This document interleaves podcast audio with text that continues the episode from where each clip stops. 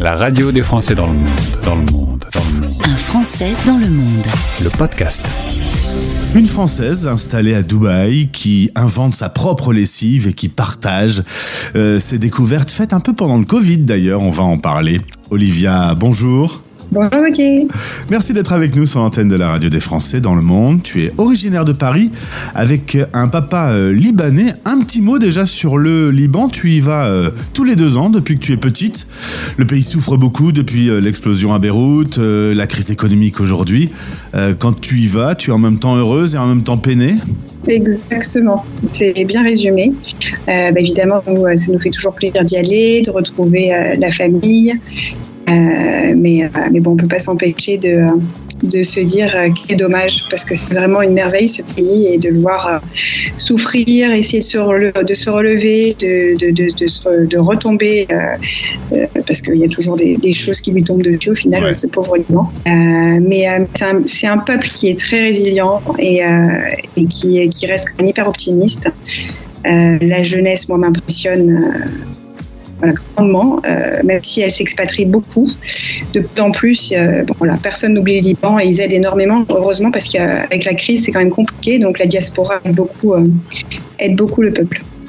Merci pour ce petit point. On a fait un petit chemin de travers, mais je tenais à, à parler un peu de ce pays. À chaque fois, on me dit exactement la même chose. hein. C'est un pays extrêmement résilient, très courageux, qui à chaque fois qu'il se relève se reprend une claque, mais, euh, mais qui, qui se relève quand même à chaque fois. Exactement. Alors, on revient sur ton parcours. Tu vas faire euh, une école de commerce euh, qui va t'amener six mois en Argentine. Alors, tu es toute jeune, tu te retrouves à Buenos Aires. Est-ce que tu te souviens de cette période? Un nouveau monde, une nouvelle culture, une nouvelle langue, de la nouvelle nourriture au quotidien. C'était un grand changement pour toi? Oui, j'ai adoré ces six mois. Alors, c'était un grand changement, mais pas tant que ça, parce que la langue, je l'avais déjà. Ma mère est franco-espagnole, donc je, parle l'espagnol depuis que je suis petite, donc j'avais, euh, j'avais pas ça en, en, de nouveauté. Mais ça reste quand même euh, une autre culture et, euh, c'était super chouette. Euh, J'en garde de, très bons souvenirs. Bah, c'était l'insouciance et. Retour à Paris, tu bosses dans l'immobilier d'entreprise, tu es commercial. Euh, il faut dire euh, que tu étais allé en, en 2012 à Dubaï et que tu avais beaucoup aimé. Tu t'étais dit, tiens, c'est un endroit qui pourrait me plaire. Oui, exactement. Et j'y étais avec mes parents, mes frères et sœurs, et ma mère euh, se souvient très bien de la fois où je lui ai dit bah, si un jour je dois déménager, je viendrai vivre ici. Et bon, en 2012, on ne savait pas encore. Qui allait se passer dans les prochaines années, mais il se trouve qu'effectivement, deux ans après, euh, l'expatriation, enfin l'envie de, de, partir m'a m'a vraiment appelé. J'étais sous la grisaille parisienne dans ma voiture, je me rappellerai toujours, sur le pont euh, Garigliano au mois de novembre. Et là, je me suis dit, c'est- pas possible, je peux pas continuer comme ça. Il faut que je me prenne en main il n'y a que moi qui peux euh, créer les changements. Donc, donc bah, deux jours après, je suis allée démissionner. Et, et voilà, c'est comme ça que l'aventure vers Dubaï a commencé. Alors on peut même euh, être un peu plus précis. Tu as posé un ultimatum à ton petit copain qui depuis est devenu ton mari. Lui euh, vit à New York. Toi tu veux pas aller à New York. Pourtant c'est sympa Big Apple, non? Ça te disait rien? Oui, oui, si, c'est sympa. Mais euh, là-bas, pour, euh, en tout cas à l'époque, c'était comme ça, et je pense que ça l'est toujours, mais pour avoir des, visas de travail, c'était un peu plus compliqué. Euh, et puis, bon, bah voilà, je lui ai dit, écoute, on se, on se retrouve. C'est lui qui m'a dit, on se retrouve quelque part, choisis une destination et je t'y retrouverai. Donc, j'ai saisi la perche et, et, je lui ai dit, bah, dans ce cas-là, on se retrouve. Et quelques mois après, c'était l'époque où on trouvait facilement du travail ici. Maintenant, c'est un petit peu plus compliqué.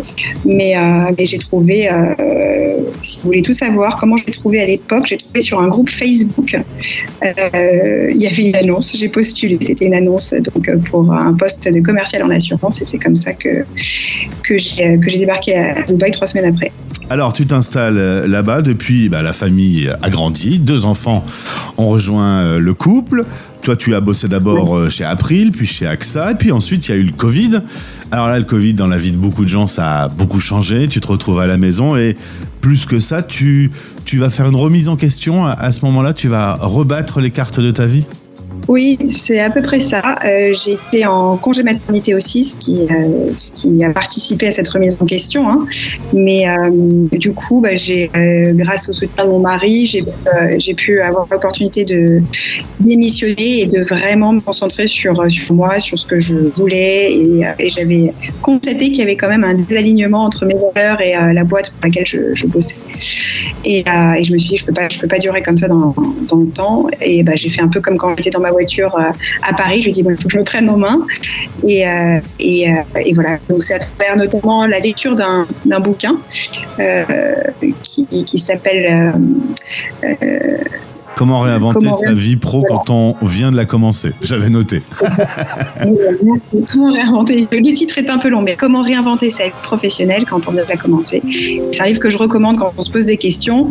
C'est euh, une jeunette de, qui, à l'époque, ben voilà, avait 30 ans, qui, qui l'a écrit. Et moi, je me suis beaucoup reconnue. Il y avait pas mal d'exercices à faire. Et c'est comme ça que j'ai, je suis arrivée à la conclusion que j'avais besoin d'avoir de, l'impact, euh, un impact positif euh, auprès, dans, enfin, voilà, auprès dans, dans, mon job de, tous les jours.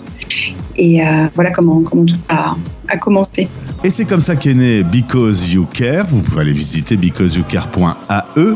Toi, tu as créé tes propres produits ménagers. Il faut que tu m'expliques. Tu t'es dit, on pollue avec nos produits, avec des choses pas bonnes et tout ça. Il faut que je fasse quelque chose de plus naturel. Et là, tu joues à la petite chimiste?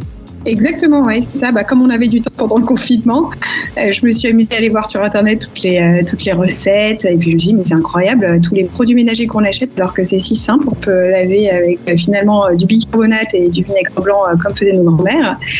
Et, en fait, voilà, j'ai porté mon attention particulièrement sur la lessive, qui est finalement un produit du quotidien qu'on utilise toutes, mais qui, bah, qui, est, hyper important parce que dans les lessives traditionnelles, il y a quand même beaucoup de, de produits toxiques. Et moi qui venais d'accoucher de mon deuxième, il fallait que j'ai quelque chose de, de naturel. Donc euh, c'est là que j'ai commencé à faire ma chimiste exactement dans la, dans la cuisine, avec euh, quatre ingrédients. Et, euh, et ben, je voyais que ça marchait. Je me suis dit, c'est génial, pourquoi aller se, se casser la tête aller acheter d'autres choses, s'empoisonner? Non, mais c'est quand même incroyable cette histoire, Olivier, hein, parce qu'il y a les recettes de grand-mère dont, dont on parle toujours aujourd'hui. Puis il y a eu les industriels qui ont mis plein de produits dégueulasses dans les lessives. Et aujourd'hui, on se rend compte que finalement, euh, les recettes de grand-mère, donc on, on revient au début de l'histoire, ça marche hyper bien. Euh, Qu'est-ce qui s'est passé euh, entre deux? C'est chelou quand même. Ah bah ça c'est le marketing, c'est le lobby et puis euh, ouais les les le, les lessives, enfin le marché de la lessive est énorme, plusieurs milliards, donc il y a, y, y, y un lobby qui est énorme là-dessus, donc euh, c'est clair que c'est pas eux qui vont venir nous dire que que ce qu'ils mettent dans dans leurs produits est nocif pour la santé. D'ailleurs, euh, bah, si je sais pas si vous avez déjà regardé les ingrédients de votre bidon de lessive qui est euh, au passage en plastique, euh, bah, en fait euh, c'est très très opaque. Euh, ils ne communiquent absolument pas là-dessus et euh, parce que bah, on leur on leur autorise de à, à pas communiquer. Donc c'était un manque de transparence énorme et je me suis dit bon bah, là il faut euh, il y a quelque chose à faire parce que euh, on est je suis pas la seule à vouloir prendre soin de ma santé, celle de mes enfants, de la planète au passage. Donc, euh, donc voilà, c'est pour ça que j'ai voulu proposer vraiment une, une vraie alternative. Parce qu'évidemment, on lave ses habits avec des produits tout chimiques, et ensuite on les porte, et ça va sur la peau, etc.